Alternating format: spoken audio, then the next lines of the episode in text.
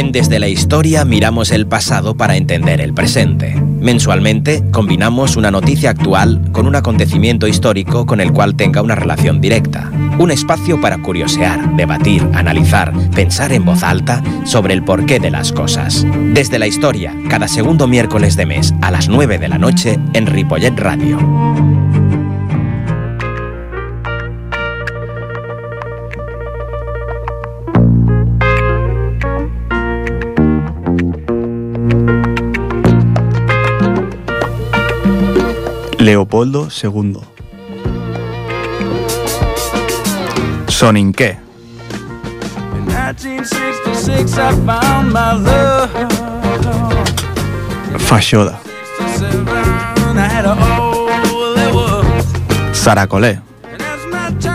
I was satisfied. Till that Somos David García Y Aitor Padilla. Y esto es Desde la Historia. Hola, ¿qué tal? Muy buenas noches, bienvenidos al quinto programa de la quinta temporada ya de, de Desde la Historia, un programa donde siempre recogemos una noticia de actualidad y vemos qué conceptos históricos podemos estudiar a partir de esa noticia. Como cada mes que estamos aquí, muy buenas noches, Aitor Padilla, ¿qué tal? Hola, buenas noches David. Pues muy bien, aquí estamos un mes más, el segundo programa del año 2018 ¿Mm? Y muy contentos como siempre de traer algo nuevo, ¿no? A Algo ver, de- bueno, algo nuevo y algo viejo a la vez. Algo de cultura en general. Exacto. Y hoy volvemos un poco lo- al continente, ¿no? Donde estuvimos el mes pasado. Vamos El continente de- que amamos. Eh, Sí, la verdad es que... No, pero al final es un continente, es África, ¿no? Las- el mes pasado hablamos de Liberia, hoy también vamos a repetir en África. Y al final a nosotros pues nos gustan las historias que son un poco desconocidas, ¿no? Que no es algo tan, tan conocido en la historia como puede ser la Revolución Francesa, eh. Guerra Civil Española, etcétera, ¿no? Intentamos buscar esa historia que está un poco escondida y África ofrece muchas historias. Sí, exacto, eso es lo que quería decir, que es un continente con muchísimas historias y mucha historia detrás y muchos acontecimientos importantes. También América, también Europa, también Asia, ¿no? Pero África tiene eso, ¿no? A- aún tiene eso de, de desconocido. Y, Exacto. y- eso es, lo que aún llama mucho. Está, estamos muy contentos siempre de tratar África porque es que es como cuando más aprendemos. Es como increíble lo que desconocemos ese continente y, y todo lo que nos puede aportar. Y además me permite poner música africana que, Que me encanta. O esto sea, es, esa es la segunda, Siempre- la segunda razón por la que Siempre positivo. África. Bueno, pues como siempre hacemos, antes de empezar con la primera canción, antes de empezar con, con la noticia de actualidad, o hoy es un artículo de, ¿Mm? para conocer, pues bueno, cosas que, que suceden aquí y que a veces no prestamos suficiente atención, ¿no? Eh, bueno, pues antes de todo, como siempre decimos, si nos queréis seguir, tenemos nuestra página de amigos de Facebook, desde la historia, donde, como siempre decimos, igual que en nuestro email, dsdhistoria.gmail.com, pues os podéis poner en contacto con nosotros, opinar sobre los programas que ya están colgados, opinar sobre el que vamos a colgar y pro- proponernos pues cualquier tema que queráis eh, comentar con nosotros y que y como si queréis venir de invitados también Sí, también. abrimos aquí hay muchos micros en la mesa y vacíos También es algo que deberíamos empezar. ¿eh? a tratar sí, sí sí, sí. totalmente y también antes de empezar pues como siempre digo que David nos deleita con con sus artículos Delitar es una palabra, no sé. yo siempre digo que me deleitas. Eh, con sus artículos sobre historia y, ahora fútbol también, porque ya sabemos que es un tema que le gusta mucho a David, pues tenemos un, un- artículo que han colgado en, en el, en el Centro de Historia del Fútbol Español. Sí, bueno, es una página web donde van colgando, sobre todo eh, noticias, bueno, eh, y también artículos ¿no? sobre fútbol español y su historia. Pero yo les entregué uno sobre fútbol europeo, en este caso, de Albania y Grecia, y bueno, me lo aceptaron y ahí está publicado, es cigefe.es. Sí, la página web es www.cihefe.es y allí podéis encontrar el artículo titulado Albania y Grecia, rivalidad y fútbol, de David García Gutiérrez. Y bueno, al final el, el fútbol es una forma más de, de estudiar historia, ¿no? Exacto. De, de combinar dos, dos pasiones. Y siempre os digo, os os lo recomiendo 100% porque ya sabéis que David siempre nos enseña muchas cosas. Muchas gracias, Aitor. pues antes de empezar hoy con el artículo, hoy eh, es interesante porque no es una noticia como siempre Ujú. hacemos que cogemos de, de los grandes periódicos, ¿no? Hoy es una- un artículo.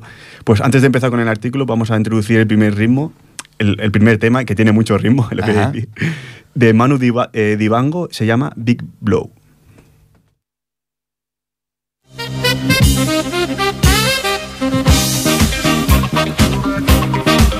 na.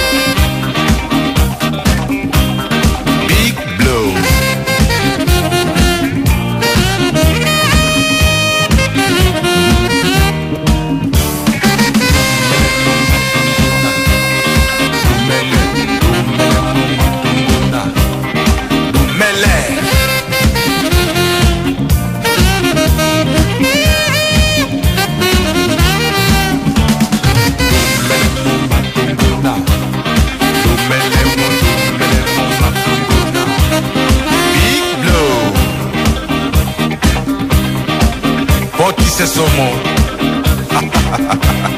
oh my, oh my.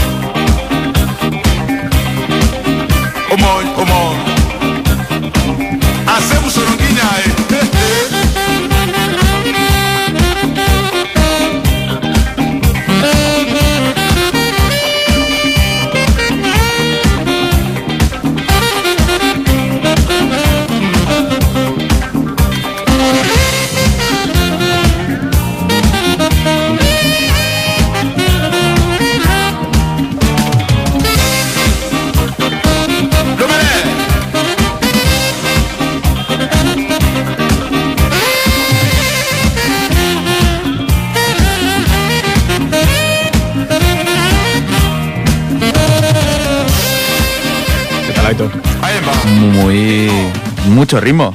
Mucho ritmo, ya, ya lo has avisado. Aquí te pillo, aquí te mazo, ¿eh? Es- Es- no, yo cuando, cuando escuché la canción dije, "Esto suena muy bien. ¿Por qué no hago un programa de África para ponerla? Pues el tema este, bueno, de, de Manu Dibango, como hemos dicho, que es un saxofonista, pianista, vibra, vibrafonista del vibráfono. Es un No instrumento lo también. conozco. Pues, A ver. Es complicado, ahora lo, lo buscamos por internet. Eh, es también director de orquesta, autor, compositor, cantante, bueno, hace de todo en la música y, y es de Camerún él. Y su estilo es esencialmente pues una fusión entre jazz, soul y ritmos africanos, también con salsa y en este caso en la canción con funky. Es, es Mm, evidente el, el toque funky que le da. Muy y bueno. es uno de los grandes instrumentalistas africanos, aunque bueno, ya tiene casi más de 80 años, ya, ha hecho carrera. Ah, ya lo tiene hecha. Ya. Ya ha hecho carrera, pero bueno, es, es uno de los grandes, ¿no? Sí, sí. El otro día estaba pensando, hemos puesto ya muchos grandes, muchos. Hombre, es que aquí ya muchos siem- músicos grandes de, de África, ¿no? Siempre Y- lo decimos, que no solo hay historia, también hay música y muy bueno. Pero aún nos quedan muchos, y uno de ellos pues es, es Manu, Manu Dibango. Pues muy bueno. El vibráfono es similar a un Eh, xilófono. recomiendo también el, el álbum de Manu Dibango, Dibango, donde está Big Blow, que es la canción que estamos escuchando. Se llama Afrovision y es un discazo, ¿eh? o sea, son todas de este nivel. Pues ahí queda. Y ya sabéis, nunca desestiméis los, la- los, los consejos sobre música que da David.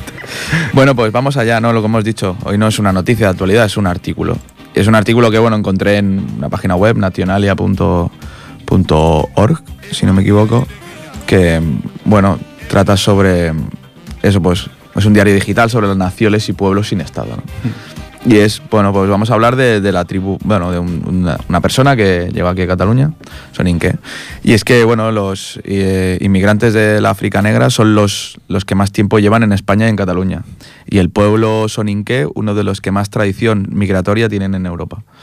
Como otros habitantes de, la, de África Occidental, llegaron a, a España a mediados de los 80 y, y en, la, actuali- en la actualidad pues ya la segunda generación ha comenzado a, asumir estudios postobligatorios, ¿no? ya no se quedan solo en, en- en la ESO. Y todo esto junto pues hará ver los efectos de la integración y como dicen los, los expertos que si se ha producido o no esta integración ¿no? de, la, de, de esta gente. Claro, pues ya es- los niños que han nacido, ¿no? De los primeros que llegaron ya son ya- ya Exacto. tienen la nacionalidad aquí y bueno, Son nacidos aquí, claro, entonces es como se han integrado en la sociedad catalana y española. Y es que, bueno, Mam- Mamadou Doucouré tenía 24 años cuando llegó a Barcelona. Era el 31 de diciembre de 1987, no habíamos nacido todavía. Y hasta entonces su vida había, eh, había estado entre, entre su pueblo, Kerewan, en, en Senegal, y su, el país vecino, Gambia. Que, y se había casado un mes antes de llegar a, aquí a, Barcelona. Un conocido de su familia que había venido un tiempo atrás le dijo que su padre se traería a Mamadou aquí, que era el primogénito de cinco hermanos. El cabeza de familia no tenía dinero, pero sí tenía animales. Entonces lo que hizo fue vender algunos y con eso consiguió, consiguió pagarle un visado de turista para, para Mamadou. La primera parada fue Canarias, eh, integrado en un grupo de 10 personas que simulaban ser estar en un viaje de estudios. Digamos que siempre, bueno, pues se tienen que plantear, sobre todo en esa- aquella época, pues plantearse pues la manera de entrar en el país, ¿no? Para luego quedarte y buscarte un, un futuro mejor. En, en aquella época que, bueno, 87 habéis comentado, ¿no? Año Ujú. 87. Es una época bueno, que, que no hemos vivido por edad, pero hablando con gente que, que sí que la ha podido vivir eh, y hablando así de, de cómo era la inmigración ¿no? en esos años, para ellos ver una persona de color era llamativo, ¿no? O sea, la primera vez que veían una persona de color era, era llamativo porque, porque no era habitual. Nosotros ahora pues estamos acostumbrados a ello, ¿no? Es algo que forma, en- que forma parte de nuestro día a día.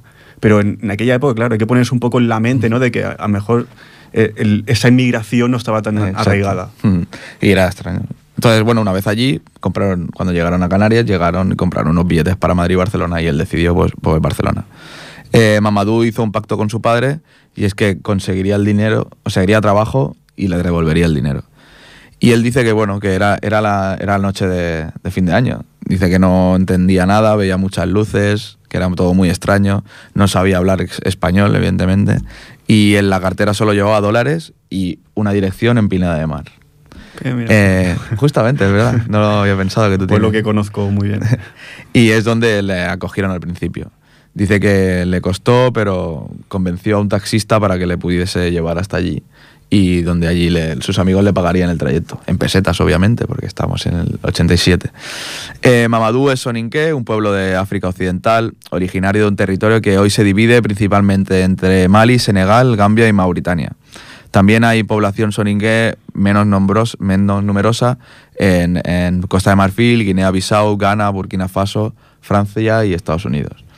Aunque está Eh, disperso en varios países limítrofes ¿no? del, de del África Occidental. Un poco este párrafo fue lo que nos indicó Hmm. en la parte de historia que vamos a ver. Básicamente es explicar por qué un pueblo como el Soninké, ¿no? Eh, pues vive dividido entre tantos países. Exacto. ¿Por qué está dividido entre, bueno, como he dicho, ¿no? Gambia, Guinea, etcétera, etcétera? ¿Por qué no forma un Estado? ¿no? ¿Qué, qué ha pasado ahí? Exacto. Sí, aquí en, en el artículo apuntan, ¿no? Pues bueno, que hubo cierta arbi- arbitrariedad a la hora de, de dividir las, la- las fronteras después de la colonización. Cierta por no decir. Eh, Exacto. Que eso, que lo que hizo fue separar los grupos étnicos.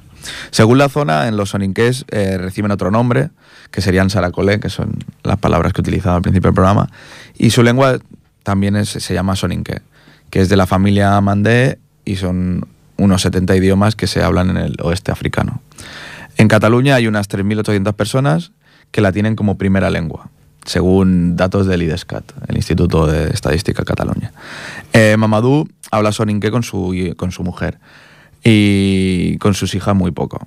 Es que en general se, entre ellos, entre hijos y padres se, se dirigen en castellano, una tendencia que se, que se observa, ya que se observa mucho en las, en, las, en las familias que tienen un origen extranjero, que tienen una lengua propia. Hmm. Digamos que en- con la segunda generación ya se, Se- se cambia. se hablan en, en- en castellano, porque la educación que reciben sus hijos al final es en castellano o catalán.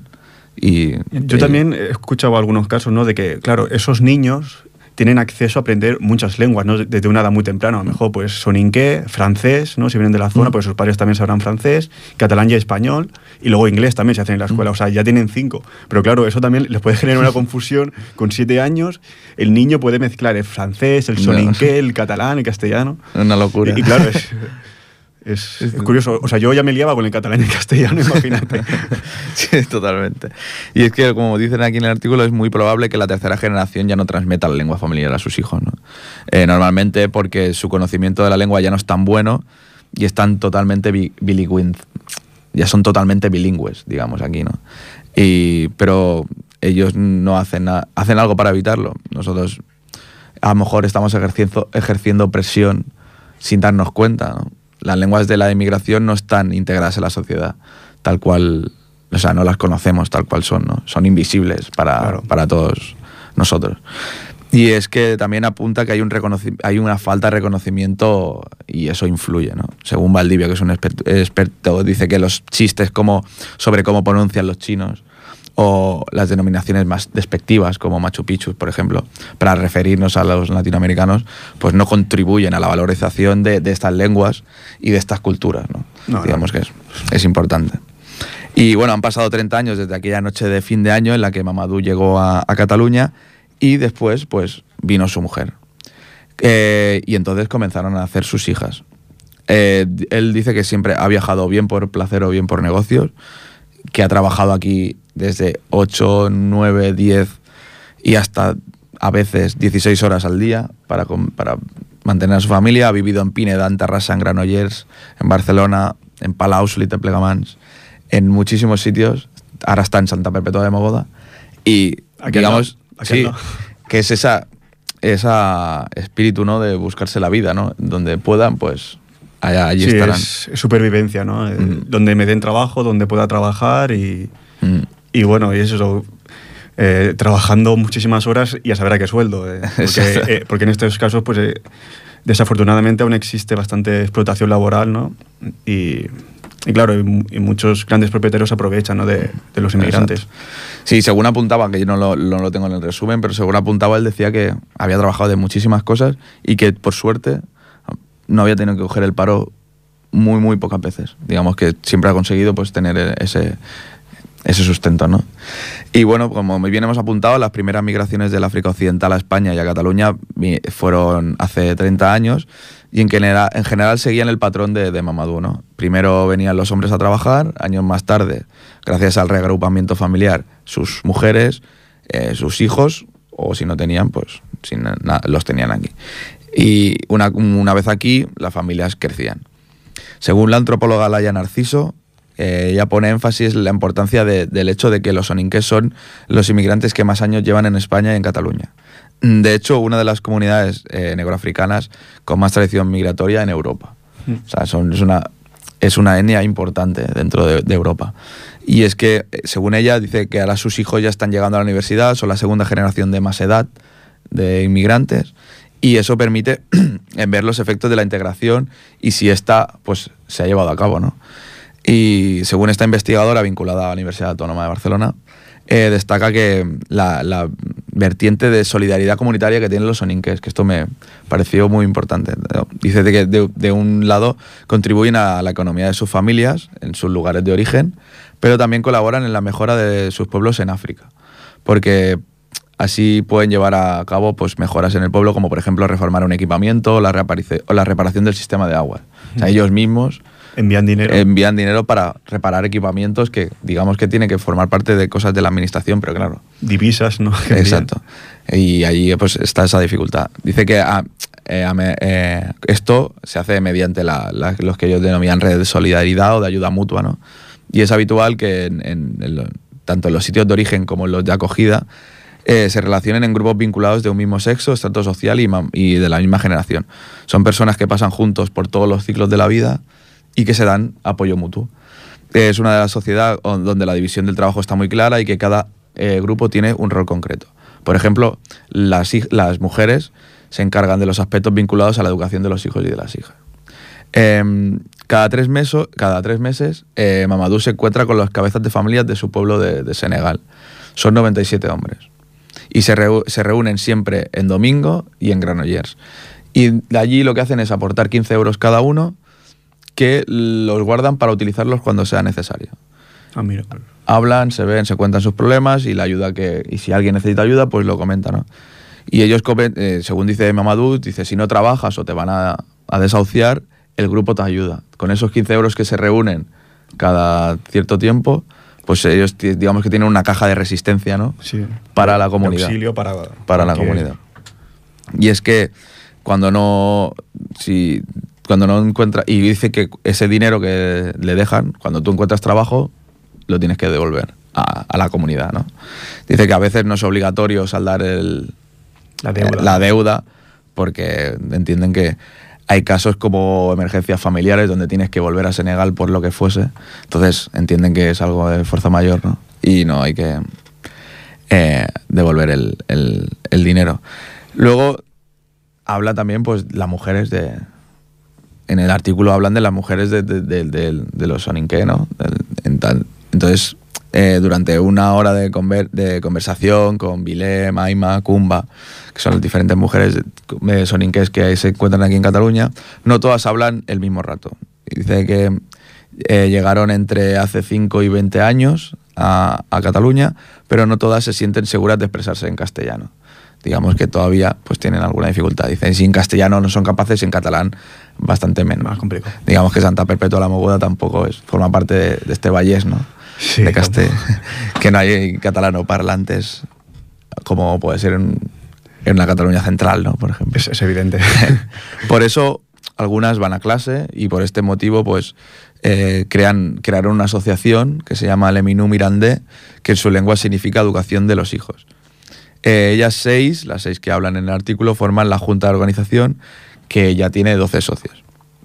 Dice que montaron esta asociación porque se dieron cuenta de que sus hijos eh, sabían tanto soninqué como lengua o menos que ellas castellano y querían hacer ese intercambio lingüístico entre los jóvenes de su comunidad, digamos, yo te voy a enseñar eh, nuestra lengua, de nuestro, nuestra etnia, y tú me enseñas a hablar castellano y catalán. es un ejercicio que, que hacen casi entre madres e hijos, ¿no? Eh, Exacto, sí, de curioso. diferente cultura. Y a, la- a su vez, pues buscan también transmitirles a, a los que, que al final, a los catalanes, pues su cultura, porque al final ellos han nacido aquí, se crían aquí y para que no pierdan, pues, cosa tan importante como es la cultura, ¿no? Para, para ellos. Y bueno, pues dedican un- ciertas horas a la semana para a, profundizar sobre, sobre su pueblo, sobre el pueblo de, en Senegal. eh, y además, pues también hablan de la, del trabajo, de las faenas de casa, de la, la- la escuela, los deberes. Y no es fácil encontrar un momento para, para hablar de sus tradiciones y enseñar las lenguas de origen.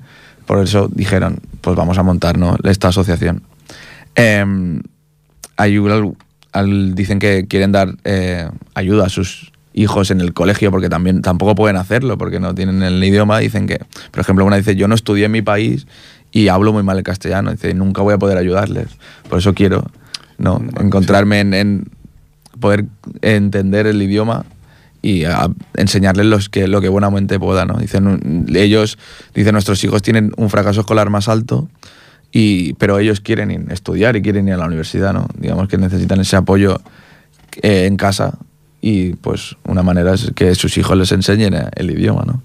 Y, y en cuanto a la integración con la sociedad española catalana, comentan algo en el artículo. Sí, hablan de- del, del racismo, que si ellas han sentido, dice, que la- los miembros de la, asociación aseguran que nunca se han encontrado en situaciones de discriminación raci- racista o xenófoba. Eh, ellas, Mamadou también, Mamadou que es el, el- por el que está basado el artículo, también dice que él no ha, nunca ha padecido un ataque y le preguntan que si alguna vez verbal. Dice, a mí no me molesta que me digan negro, dice asegura, o sea, asegura él, dice él en el trabajo de hecho muchas veces me ha dicho, tú negro, ven para aquí. No, pues al final eh, ellos no les molesta, ¿no? Bueno, también es, es una cuestión de confianza, ¿no? Con el compañero, al final. Pero según a- apunta en el artículo, la xenofobia y el racismo no son eh, fenómenos eh, que no tengan nada que ver con Cataluña. Y es que en 25 años que lleva en marcha SOS Racisma, eh, se han atendido a más de 8.000 personas y en 2016 fueron 431. Y según habla Alba Cuevas, que es la directora, eh, no, esto es solo una pequeña parte de todas las agresi- agresiones que se producen.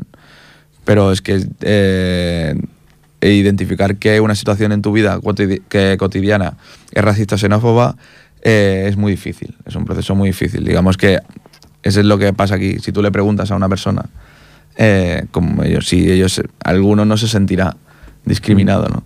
De hecho, los que más discriminados se sienten son los que nacen aquí. Ah, lo- los que crecen ya aquí, ¿no? Exacto. Y es, es que lo que dice, ¿no? Le preguntas a alguien si ha- alguna vez ha tenido discriminación en clase, te dirá que no, hasta que le hagas preguntas un poco más concretas, ¿no? Como por ejemplo sobre eh, un trabajo, sobre eso, esas cosas. Y bueno, hasta aquí pues todo lo que podemos saber sobre Mamadou y sobre su historia y sobre, bueno, pues esa etnia que son los soninqués, que son los que más pronto llegaron a, Europa a buscarse la vida. Y La verdad que in- interesante lo Soninke, interesante Mamadou, ¿no? Que, bueno, el, el tema del racismo luego lo trataremos un poco más también al final, del, Mm. al final del programa, pero es interesante lo que dice él, que en 30 años, y siendo él de los primeros eh, Mm. subsaharianos ¿no? que llegan aquí, no, haya- no se haya encontrado... A lo mejor es eso, que si entramos un poco más específicamente, Mm. Exacto. podemos encontrar algún que otro, eh, algún que otro acto de, de racismo. Pero bueno, luego lo comentaremos en la siguiente sección. Vamos con el segundo tema de Sona Jofarde, es que no sé cómo se pronuncia bien. Sona. Jofaré, que se llama Gambia.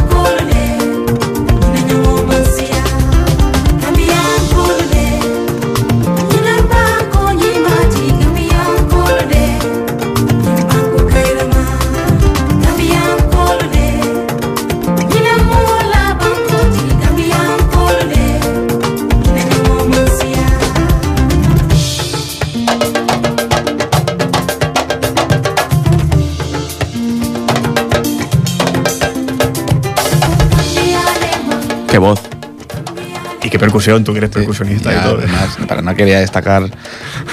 bueno, que quería destacar lo evidente, yo creo. Tú como percusionista pues sabes que, bueno, Muy, muy canción bueno. de, de Sona Jovarez, o algo así parecido, Sí. se llama Gambia. Y bueno, comentar que es una vocalista y multiinstrumentalista que nació en Londres, pero es de origen gambiano.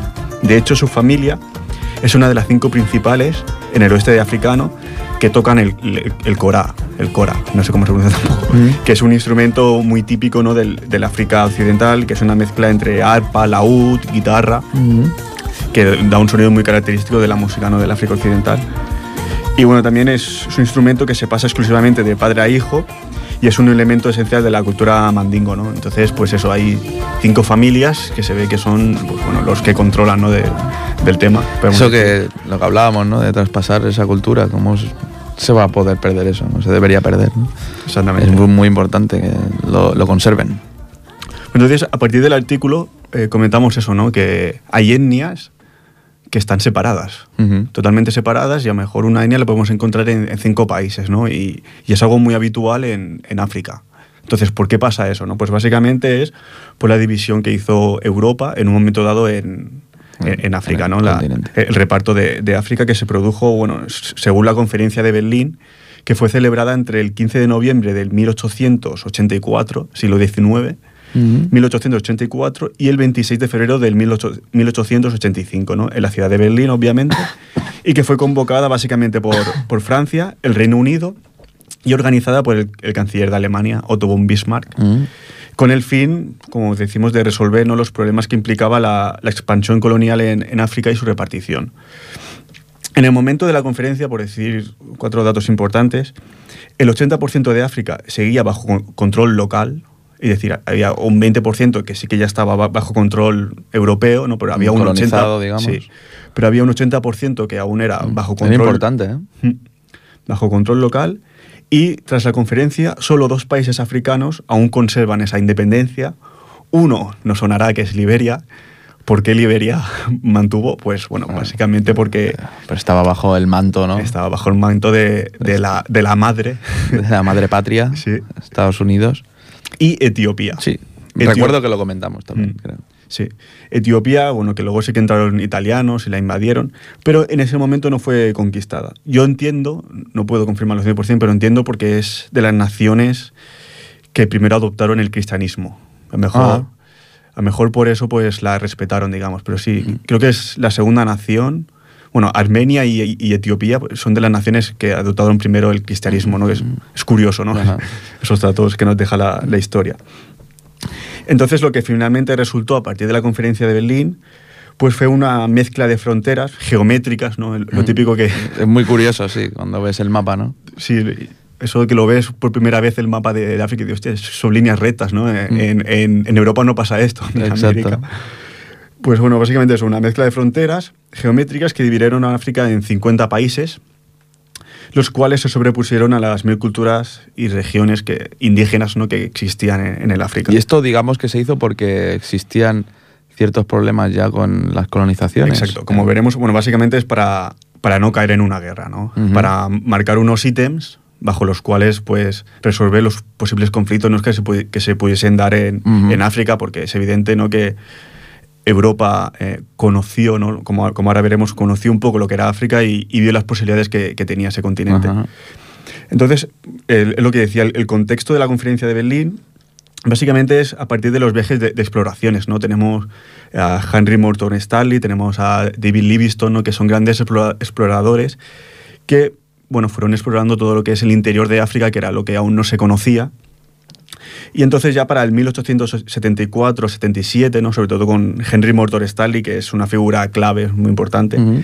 ya no quedaron zonas sin explorar ¿no? Eh, en territorio africano, por lo que eh, aumentó el interés de los países eh, occidentales, europeos en África, ¿no? viendo sobre todo esas posibilidades económicas.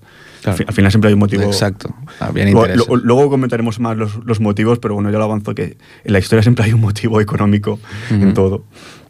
Y todo ello también junto bueno, el nacionalismo de la época, el imperialismo ¿no? que se estaba extendiendo, que ya existía en, en América y, en Asia, por otra parte. Entonces, eso hizo que Europa pues, enviara varias expediciones científicas y militares a territorio africano con el fin eso, de conocer las, las posibilidades, ¿no? según de cada zona eh, del territorio africano, qué zona eh, puede ser más, más provechosa a nivel, a nivel económico. Por una parte, los primeros ya conatos de colonialismo los tenemos a partir del rey Leopoldo II de Bélgica. Es un personaje, lo digo ya. Creo que también hemos hablado cuando hemos hablado de Eh, República Centroafricana. sí, ¿No? sí, es... Me suena. De hecho, también tengo un, artículo que, que escribí Ah, sí. él. Ah, sí, es verdad, cierto que- también. porque, bueno, cuando, cuando leí sobre él dije, hostia, eh, qué, qué curioso, ¿no? El. Leopoldo II de Bélgica. Pues bueno, básicamente lo que hizo es, formó una asoci- asociación, que era la Asociación Internacional del Congo, para explorar las riquezas de la, de la cuenca del, del río Congo, ¿no? Y eso lo hizo manteniendo el territorio en propiedad privada, es decir, no formaba parte de Bélgica, sino que era una propiedad pri- privada del, del rey Anda. era territorio del rey y no formaba parte de, de Bélgica, ¿no? Entonces tenemos por una parte a Leopoldo II, por otra parte tenemos a Francia, que ya había logrado establecer su, su posesión ¿no? en Túnez, en Guinea y en, el, y en el Congo Occidental también. Por otra parte también tenemos el Reino Unido, que asumió también eh, por completo el gobierno de, de Egipto y por ende el de, el de Sudán y el norte de, Somal- de- Somalia. Con lo cual ya tenemos... eh, Los principales actores, Sí, ¿no? sí, básicamente. principales actores, pero que ya resultaba evidente ¿no? que en Europa la carrera por África debería ser, de ser regul- regulada para evitar mayores conflictos. ¿no? sobre todo entre Francia y, el Reino Unido, ¿no? Sí. que son aquí los que, los que marcan la, la línea, sobre todo Francia y el Reino Unido, que ya empiezan a, a ver conatos de, de un posible enfrentamiento entre ellos en, en África. A la conferencia de Berlín asistieron 14 países, 13 de Europa y los Estados Unidos, que pueden ser divididos en, en dos grupos. El primero sería el- el- los que tenían interés directo en los problemas, ¿no? como hemos dicho, tanto Francia como, como Reino Unido. También, eh, bueno, el imperio alemán tenía bastante interés, ¿no? sobre todo en la zona de, de Namibia, Tanzania. Eh, también Portugal, también el, el Congo, la Asociación Internacional del Congo, ¿no? que, era, que, Como era, ente. que era Leopoldo. Como Es que- ente especial. eh, es importante no, no decir que, que es Bélgica, porque no es Bélgica. Y bueno, y también los Países Bajos. Y en el segundo grupo estarían pues el resto de los países participantes que no tenían grandes intereses, ¿no? Básicamente pues Dinamarca, Italia, España, Rusia, Suecia, el Imperio Otomano y también los Estados Unidos, ¿no? Que estaban allí pero no tenían tanto interés como, como los otros. Y es curioso porque ningún estado africano estaba, estaba representado. Mm. Ahora que has nombrado Dinamarca, me he acordado que también, creo que es de la gente que quería que reparasen toda la colonización, hablaban de denuncias a Dinamarca, a Noruega, y me ha hecho recordar eh, aquel artículo. No sé si era, era, del era sobre el- la recuperación del la recuperación de, de- de todo lo que había causado la colonización en África. Pues, me la recuerda. intentaremos recuperarlo. Sí, sí. Pues sobre todo, eh, un, un elemento sobre todo importante que se discutió en la, en la conferencia fue reconocer como regla de derecho internacional ¿no? El principio de uti, possidetis iure. ¿Qué es? No? Básicamente es que un Estado europeo puede reclamar los derechos de soberanía sobre un territorio africano si establece una posesión real sobre este. ¿Vale? Entonces, para acreditar esta posesión es necesario que, la- que esta potencia europea reclamante tuviese, bueno, hubiese suscrito un tratado con la población local y ejerciera actos efectivos de, de administración. O, por otra parte, que se hubiera establecido una ocupación militar permanente que bastase para asegurar la, la posesión. Es decir, Para reclamar una posesión, el país europeo tenía que, que enseñar, ¿no? tenía que mostrar que, eh, que tenía o una administración real en el territorio o que tenía una ocupación militar permanente. Si no, no podía reclamar ese territorio como, como suyo. suyo. Entonces, e- el objetivo de esto es, es básico, ¿no? Es evitar que las naciones europeas reclamasen derechos sobre un territorio donde no tuviesen presencia alguna. Pero en aquel momento. Claro, pero si no, si, si no se establece ese principio que hemos dicho, ¿no? Podría llegar cualquiera a cualquier sitio y decir, esto es mío. No, no, para que sea tuyo, tú tienes que... Provocarías una guerra. digamos. Exacto. Para que sea tuyo, tú tienes que establecer ahí una administración, o tienes que tener algún tipo de ocupación, o tienes que tener algún tipo de tratado con la población local. Pues si no sería, no, esto es mío y porque lo digo yo, sin que hubiese nada. Pero claro, todo esto a su vez también genera una competencia en- eh, de misiones comerciales, diplomáticas, militares, enviadas por los países europeos, ¿no? pues con el fin de tomar la mayor cantidad de, de territorio africano. Así pues, los acuerdos finales de la, de la conferencia fueron, cada potencia impondrá sus propias formas de administración, en primer lugar. En segundo lugar, se tiene que garantizar la paz en las poblaciones y elevar el nivel de vida de los habitantes, mejorando las vías de comunicación para asegurar el flujo comercial. Es decir, al final, si se quiere mejorar la vida ¿no? de, de la población local, es, es por una cuestión comercial, tampoco es huma- humanitario, digamos, ¿no? Es una cuestión de que, de que, bueno, habrá más flujo comercial, no simplemente. Luego también se garantizó la libertad de navegación por los ríos Níger y Congo. Eh, Esto de los ríos es importante, ¿no? Porque los, los estados europeos, para entrar en, en África, utilizaban la cuenca de los ríos, ¿no? Ujú. Para establecerse, sobre todo en el interior. Entonces se, se tiene que regular bien, sobre todo el, el río Níger y el Congo, que son, que son grandes. Por otro lugar, también se adoptó la, la doctrina de que todos los territorios pertenecían a aquellos que los ocuparan primero desde la costa. También, eh, si tú empiezas en la costa, pues ya el, el territorio del interior ya te queda para ti, ¿no? Si ya, si estableces en la costa, digamos, lo que decíamos, una administración y tal, pues el interior Te pertenece. te pertenece. Y quedó prohibido apo- apoderarse de las regiones por el solo hecho de descubrirlas o explorarlas. Lo que decíamos, no por descubrir. eh, he descubierto un- una cuenca. Sí, no te un- asientas, claro, he descubierto un valle de, de la hostia y tal. No, pero tú tienes que demostrar algo, si no. Ajá, claro.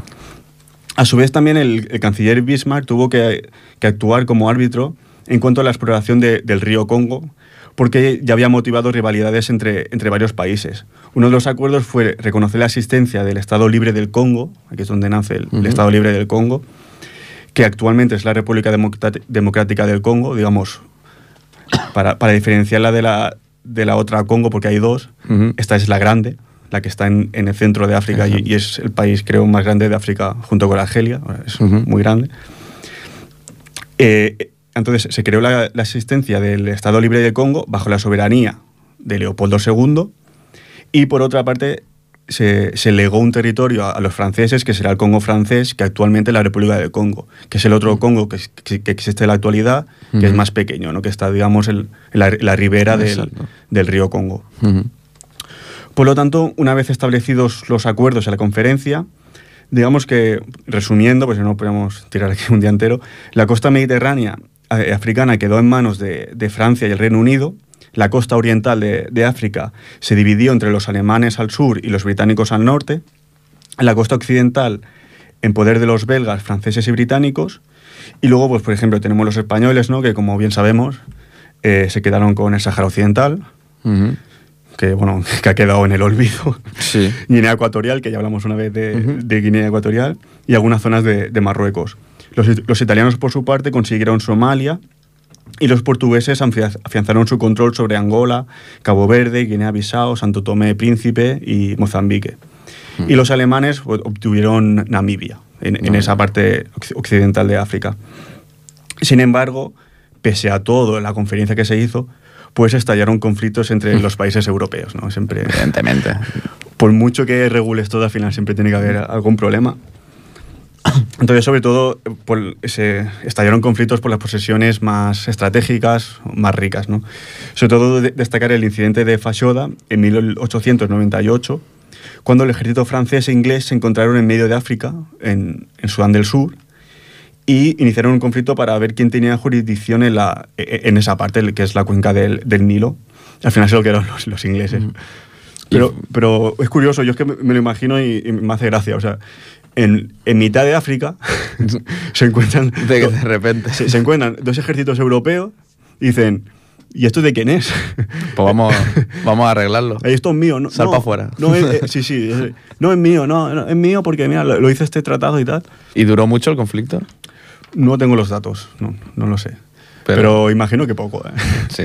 Pero, pero sí que es de los, de los más conocidos, el incidente de Fashoda, por lo curioso del caso, ¿no? Que se encuentran dos ejércitos ahí en, en mitad de África. y al final, pues ganaron los ingleses. que-. Y se lo quedarán. Entonces, claro, como hemo- hemos explicado al principio, el motivo principal de la repartición de, de África, más allá también de, de lo que comentábamos, ¿no? de querer evitar conflictos entre naciones, es el de explotar económicamente este continente. Creo que no hay ninguna duda, que, que nadie duda de esto. eh. Al final es lo que decía, que siempre hay un motivo histórico en, en- en la historia, bueno, y en la actualidad para todo. Siempre hay un motivo económico. Pero también eh, es obvio ¿no? que, que esta repartición es una respuesta también al racismo que encontramos en el siglo XIX. Que también es, es un racismo que encontramos a lo largo de la historia, si también nos ponemos a, a pensar. ¿no? Y, eh, tampoco es la primera colonización de un continente que se hace, ¿no? porque No, ya exacto. existía América, por ejemplo. Por lo tanto, que es, es un racismo ya que histórico, podemos decir, no, no sé cómo definirlo, Propio de- del continente, del viejo continente. Sí, pero Exacto. podemos definirlo así. Entonces, claro, si hablamos de, de racismo a nivel histórico, nos podemos tirar tres programas más, ¿no? Pero Mm. bueno, vamos a hacer alguno- algunos apuntes básicamente de, de lo que es el, el racismo del siglo XIX, que nace a partir de también de este colonialismo europeo, ¿no? Es una forma de, de justificarlo, ¿no? Ujú. Hacemos esto, pues vamos a justificarlo. Y básicamente, bueno, la cultura occidental desarrolla una ideología abiertamente racista y ampliamente aceptada por la intelectualidad de la época. Sí, es lo curioso. además- sí, sí, muy curioso, O sea, cierto. eh, filósofos, eh, gente de, de la ciencia, ¿no? No todos, obviamente, pero, pero sí una parte importante, que, que defienden ¿no? la, la supremacía racial de, de los blancos ¿no? sobre, sobre los, los negros. Eso ahora eh, nos Sería retrotrae. impensable. Sí, claro, o sea, nos retrotrae. o- el, el que piense así aún existe, eso es obvio, aún existe, pero gracias a Dios o a lo que sea, es una minoría, ¿no? Y- Mm. eh, y, es, y- y es una lacra aún que, que existe. Mm. Pero en esa época, pues era muy común. Sí. Y no solo lo pensaba la gente analfabeta que había en la época, ¿no? Que dices, bueno, si eres analfabeto, tampoco es justificable, pero es, es- es otra mentalidad, ¿no? Mm. Pero que los intelectuales de la época lo justifiquen, pues es, es lo, muy curioso. es lo curioso. Sobre todo es interesante eh, reseñar ¿no? lo, lo que se vendría a llamar el racismo científico, que nació en el siglo XIX, que es una forma de, de utilizar los estudios y los avances biológicos y antropológicos del siglo XIX, que hay muchos av- avances a nivel biológico y antropológico, pues los utilizan para demostrar la superioridad de una raza sobre otras. Ah, muy bien. Sobre todo, hay un filósofo y diplomático francés, Joseph Arthur Gobineau, que es considerado como el, funda- el fundador de la filosofía racista. Es decir, que hay una filosofía en torno a esto. Madre, Hay eso no filosofía racista, eh, racismo científico, todo va un poco de la mano. Es a partir de la ciencia, que está avanza- avanzando tanto en, en- en este siglo, en el XIX del que estamos hablando, pues se, se justifica el- el racismo. Vamos, Muy, muy curioso. ¿Y ese se llama el fil- la- una rama fi- filosófica que era? Eh, eh, no, es filosofía racista. Filosofía racista. Básicamente de filosofía racista. Debe haber algo, cosas muy curiosas. Sí, no, la verdad que podemos hacer un programa entero de eso porque, porque claro, eh, también pues se habla ¿no? lo de las especies, todo el siglo XIX, ¿no? lo de las especies que se descubren, etcétera, etcétera, eh, tribus, etcétera, que, que se estudian. Y claro, repito, no, no todo el mundo de la intelectualidad de la época pensaba así, ¿no? pero, pero sí una parte, una parte importante. Sí, sí, estoy mirando aquí a ver si sale alguno. Pone pensadores el de la ilustración, Immanuel Kant. eh, Sí, bueno, luego- Voltaire. Sí, Vol- Voltaire era bas- bastante racista, por ejemplo. Sí, son post, son, por el Voltaire, por ejemplo, es anterior, ¿no? De hecho, los que salen aquí son anteriores a, a- a lo que es la, la, la reunión de Berlín, pero Bueno. sí, sí, hay... Si te parece, introducimos el siguiente tema y hablamos de racismo. Venga. Para el final. Pues vamos con Ketama y Tumani Diabate, Sute Monebo.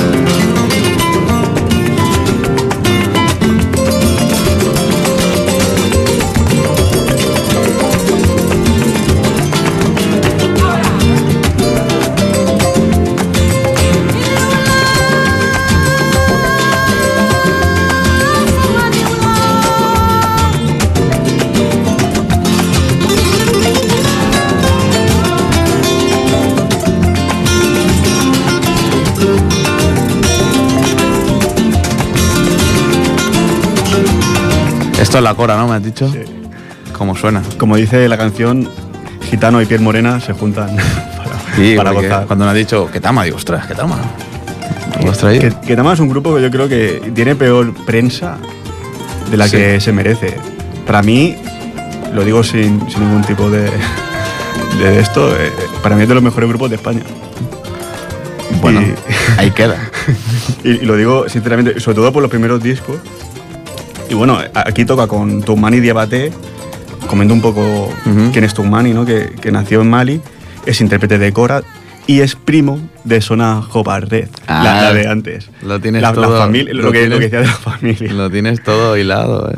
Y bueno, y, y es un músico que toca, toca de todo, ¿no? Música tradicional de, de Mali, pero bueno, lo mezcla con flamenco, blues, jazz y, y lo que quiera.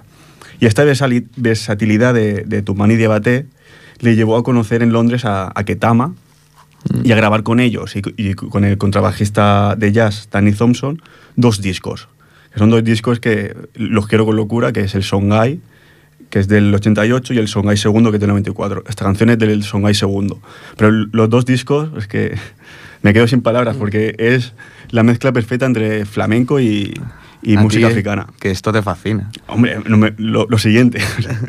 Cuando No. ocurren estas cosas, No, y, y Ketama, ya te digo, es, es un grupo, sobre todo en sus inicios, tenemos eh, a, a Juan Carmona, que viene de la familia de los Habichuela, ¿no? porque el, el flamenco también es un poco como, Sí, como la cora. por familia. Que, que- que va mucho por familia. Tenemos un- una, una habichuela, tenemos a José Soto, el sorderita, que viene de los Soto, que son jerezanos, y Ray Heredia, que Ray Heredia lo llamaban, hasta que murió en el no- 91 por un tema de droga, lo llamaban el, el Prince español, porque era buenísimo. Hizo un disco y bueno, cuando hizo el disco pues falleció. Que es un disco, bueno, eh, se llama Que no corre vuela y tiene una de las canciones famosas, la de Alegría de vivir, que todo el mundo conoce, Mm. pues es de Ray Heredia. Y al principio que Tama pues eran estos tres, más los que se juntaban y es que era un grupazo. Simple y llanamente. Y ya justificado sobradamente que te parezca el mejor grupo español de, de la historia. No, he dicho uno de los mejores. Ah, uno de los mejores. Tendría vale. que, que incluir Pata Negra eh, también, supongo. Y bueno, ya para casi acabar, os recomiendo que busquéis en, en Wikipedia lo que es el racismo científico, porque la verdad es que lo lees y no, te parecen chistes todo lo que comentan, ¿no? Es una de las cosas que hemos aprendido hoy. ¿eh? Sí, el racismo científico. Le dais una vuelta porque es bastante completo. Y la verdad es que, madre mía, lo que se llegaba a decir, ¿no? Estamos hablando de otro siglo, algo que sería impensable hoy en día, que gracias a Dios es impensable hoy en día, pero que en la época pues es lo que la intelectualidad pues afirmaba. ¿no? Exacto. Pues bueno, aquí dejamos eh, este programa, el programa de febrero, el quinto programa de la quinta temporada desde la historia. Esperamos que os haya gustado mucho. Muchas gracias a Tony, muchas gra- gracias a Ripoller Radio 91.3 FM o en, direct- o en el podcast en la página web ripollerradio.cat. Buenas noches. Nos vemos el mes que viene, buenas noches.